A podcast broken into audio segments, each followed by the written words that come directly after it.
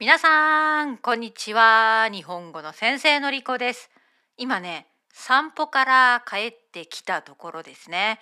今日はレッスンがたくさんあって散歩に行けるかなと思ったんですが、まあ、ちょっとレッスンとレッスンの間の30分を使って簡単に短い距離で歩いてきました。まあ、近くの公園を歩いただけなんですが、まあ、いい運動になりましたね。今日は歩きながらブラックピンクの曲を聴いていました。ブラックピンクが大好きですから、まあ、ブラックピンク皆さん K-POP です。韓国の女性のグループなんですけれどもその人たちの曲を聴きながらかなり速いスピードでテクテクテクテク歩いて帰ってきましたうん気持ちよかったですねさて今日は先日私が読み終えた日本語の本ですね。エッセイについて話します。本のタイトルはあの頃。あの頃。作者はさくらももこさんです。さくらももこさんは皆さん知ってるかな？有名な漫画とアニメちびまる子ちゃんを描いた人です。ちびまる子ちゃんを作ったさくらももこさんのエッセイ。内容はさくらももこさんが小学生だった時について話されています。書かれています。ちびまる子ちゃんと全く同じなんですよね。ちびまる子ちゃんを見ているような感じでこのエッセイを読むことができました。とても面白かったです。皆さんにおすすめですね。でもやっぱりレベルは JLPT の N2、N1 レベルですよね。でも日本語の本を読みたい人、小説は難しいと思っている人はエッセイはいいかもしれません。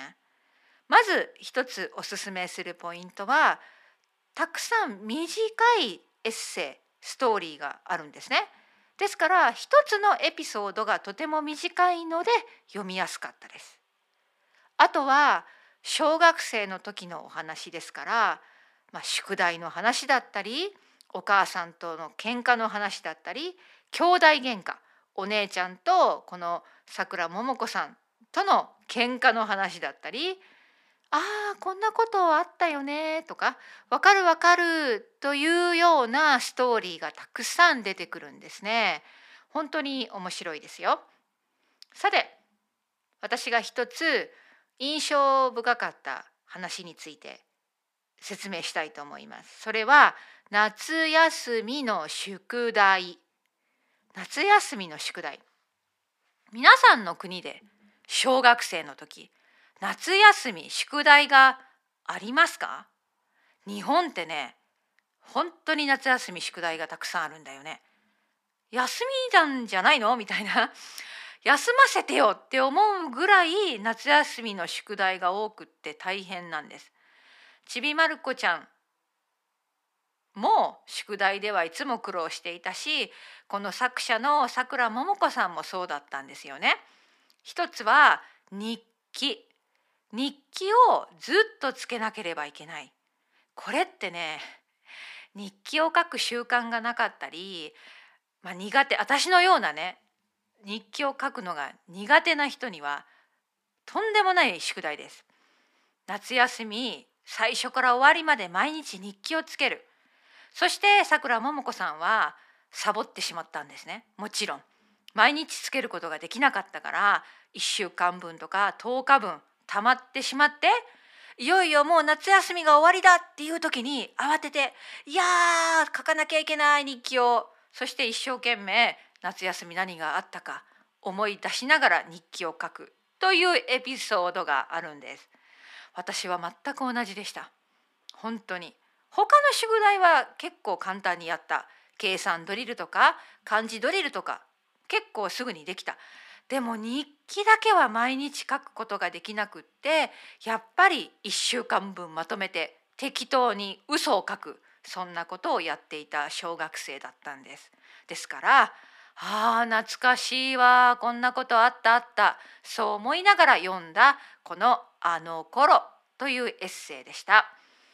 この後ですねその夏休みの宿題のエピソードの最初の部分だけ最初の部分だけ朗読していますので是非聞いてみてください。そして興味があってもっと読みたいと思った方はさくらももこさんの「あの頃」を読んでみてはどうでしょうか。今年はね結構ブックレビューをやっていますね。と言ってもこれはまだ3冊目だと思うんだけど意外とフィードバックが多いんです。こんなに嬉しいことはないですね。あの本だから、まあ、日本語の本だし難しいしえー、みんなからあまり受け入れられないかなと思っていたんだけれども案外ね本のことについて話すとたくさんのフィードバックをもらえるんです。そしてたくさんの人が私も買って読み始めましたとか昔読んだことがあるんですとか英語で翻訳されたバージョン読みましたよとかいろいろなコメントをもらうのでこれからも、まあ、もし私が日本語の本を読んだらそれについて感想をね話していきたいなと思っています。ということで今日はここまで。じゃあその後は夏休みの宿題の最初の部分の朗読を聞いてみてください。夏休みに宿題があるというのは子供に夏休みを休むなと言っているようなものだ。つまり休むのはあくまでも学校であり子供が休むのではない。スーパーがお休みでも主婦が休みでないのと似ている。せっかく夏の太陽の下で元気に遊んでいても宿題のことがちらりと胸をかすめると非常に不愉快になる。特に日記などのように毎日しなければならないものがあると気分はますます低空飛行気味になる。